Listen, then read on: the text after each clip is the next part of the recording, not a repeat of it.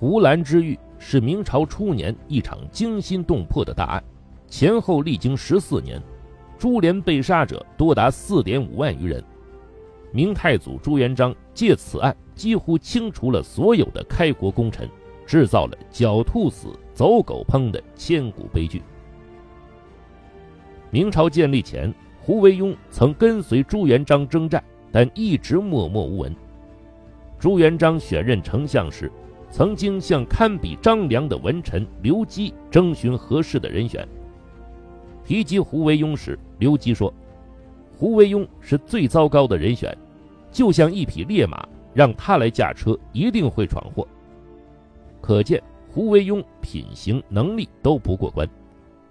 然而，他凭借善于奉承的功夫，居然爬到了左丞相的高位，成为独揽大权的第一号重臣。胡惟庸大权在握后，日渐独断专行。他私看官员呈给皇帝的奏折，有时候看到对自己不利的言论，就会擅自压下去不报。他还经常在不禀报皇帝的情况下，擅自决定朝廷官员的升迁乃至生杀大事。胡惟庸还笼络了一批文武大臣，形成一个权力集团，同时对内招兵买马，对外勾结塞外蒙古兵，以图谋反。明太祖洪武十三年正月，当朝丞相胡惟庸向明太祖朱元璋奏报，说自己府上的井中甘泉喷涌，请皇上移驾观赏。朱元璋听后大喜，以为是祥瑞之兆。便下令前往相府。车驾刚出西华门，路边突然冲上了一个小太监，拦住了皇帝的车马，言语不清的想要说什么。这一大不敬的行为，惹得朱元璋龙颜大怒，立即命人将这个太监拖到一边痛打。小太监的右手被打断了，仍拼命指着远处的一个方向。朱元璋这才意识到事有蹊跷。顺着小太监所指的方向望去，竟是胡惟庸的府邸。他赶忙返回，登上城楼一看，胡惟庸府上兵马刀枪林立，早就准备好谋逆一事。朱元璋立即下令抓捕胡惟庸，严审罪行。告发胡惟庸的小太监名叫云奇，是西华门的内侍。这一幕就是明太祖实录中明确记载的。云奇告变。云奇告变发生后，胡惟庸的同党御史中丞涂杰进一步揭发胡惟庸谋反，并举出证据。同年，朱元璋以擅权执党的罪名杀了胡惟庸，并对他抄家灭族。然而，云奇告变的真实性引起了后世史学家的质疑。首先，胡惟庸谋反既然被朱元璋亲眼所见。后来判罪，怎么会只是擅权执党，而丝毫没有涉及蓄谋造反的罪行？其次，史料记载，朱元璋登上城楼，看到胡惟庸府上有造反情势，这显然不合常理。一则，丞相府是何等要地，府中情况怎能让人从城楼就看见？二则，就算真能从城楼上看清丞相府，胡惟庸怎么会傻到大张旗鼓的造反，以至于刀枪林立？再其次，胡惟庸谋反之事被西华门内侍得知的可能性极小，而这一内侍又恰巧在皇帝复显图中出现，更是匪夷所思的事情。然而，令人没有想到的是，这竟是一场血腥屠杀的开始。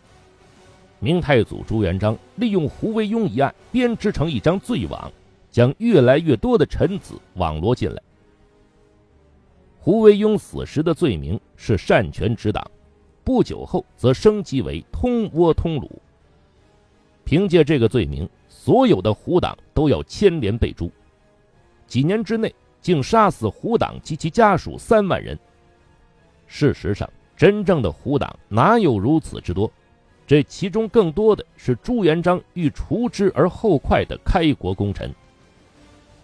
著名文臣宋濂因其侄子宋遂和长孙宋慎背叛胡党而牵连其中，被判处死刑。朱元璋的皇后马氏听后非常不解，对朱元璋说：“宋濂是皇子们的教师，普通百姓家对教书先生尚且很敬重，您怎么就不能宽恕他呢？”朱元璋生气地说：“既然是逆党，怎么能开恩？”马皇后又劝说：“宋濂早已不在朝中任职，此事想必与他无关。”朱元璋听到马皇后为宋濂说情，更加愤怒，将马皇后呵斥出去。后来，马皇后为朱元璋送晚餐，餐中没有一点酒肉。朱元璋觉得奇怪，便问马皇后原因。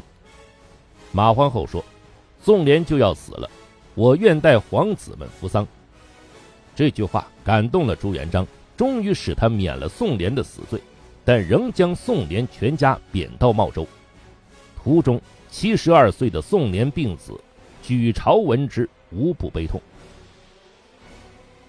胡惟庸案发后，被判为胡党而获罪的无辜臣子已经难计其数。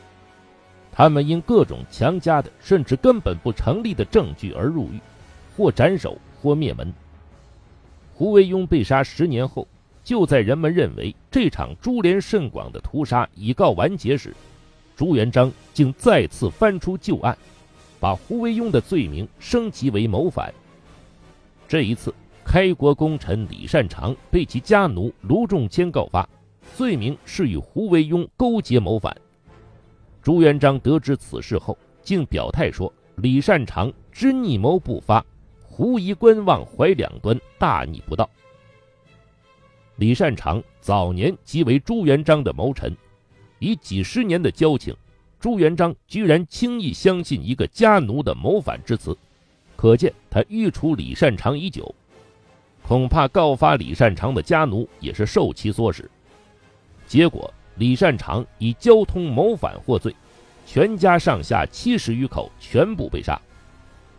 一年以后，学士谢晋为李善长喊冤，上书直接指责朱元璋的做法。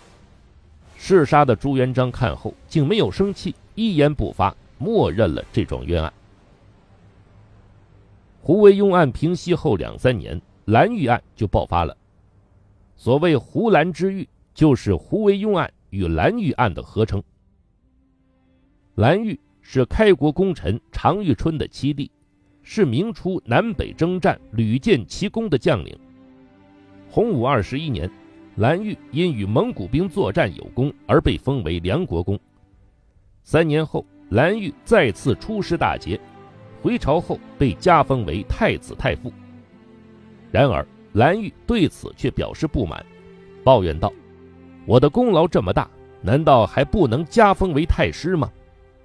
这话传到朱元璋耳朵里，为蓝玉案埋下了伏笔。蓝玉自恃劳苦功高，平日飞扬跋扈，蛮横张扬。据记载，他养有不少义子，在外霸占民田，欺压百姓。而当朝中御史去审查这些案件时，他竟敢私自驱逐。蓝玉以功臣自居的姿态，原本就让朱元璋非常反感，而他为人骄横的作风更是授人以柄。洪武二十六年春天，锦衣卫指挥蒋宪告蓝玉谋反，朱元璋立即下令逮捕蓝玉。入狱后的蓝玉，在锦衣卫的严刑拷打下，最终屈打成招，口供是趁皇帝外出耕田时举事谋反。这一解释不仅本身说不通，而且证据也非常牵强。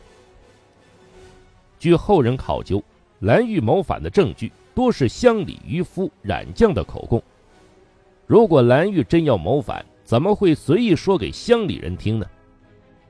然而，朱元璋就依照这些证据定了蓝玉的罪，将蓝玉全家诛杀。此后又追究了蓝党的谋反罪。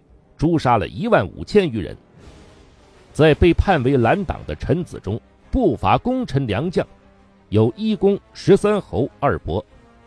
试想，这些高官如果集体勾结造反，又怎么可能束手就擒、举家被诛呢？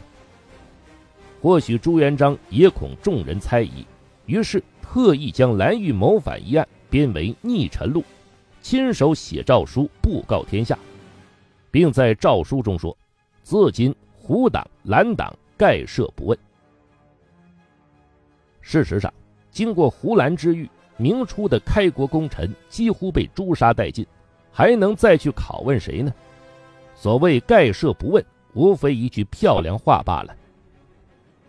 血腥的胡兰之狱让朝中大臣人人自危。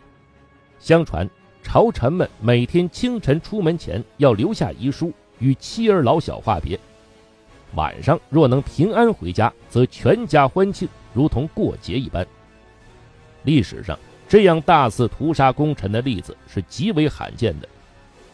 尽管汉高祖刘邦有过先例，但远比不上朱元璋的杀戮之广、迫害之深和手段之多。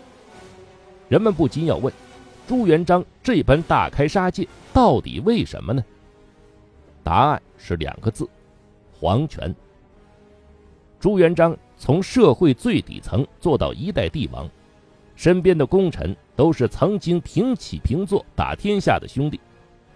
臣子的功劳高、权力大，便对皇权产生一种无形的威胁。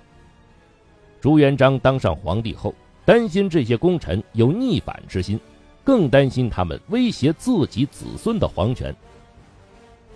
据记载，朱元璋杀戮功臣时，太子朱标曾经屡次进谏，劝朱元璋不要滥杀无辜。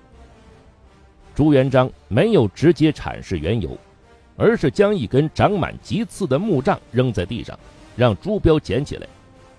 在朱标犹豫不决之时，朱元璋把木杖拿起来，削去上面的刺，说：“我正是帮你把刺拔掉，然后再把木杖交给你啊。”一语道破了他大杀功臣的用心。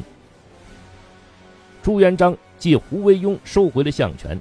借蓝玉打击了将权，胡兰之狱的结果是废除了丞相，改设六部，设五军都督府，削弱将领兵权。自此，明朝的皇权达到空前巩固的程度。明初的开国功臣或病死，或被杀，几乎都落得悲惨的结局，唯独信国公汤和幸免于难，还以七十岁高龄善终。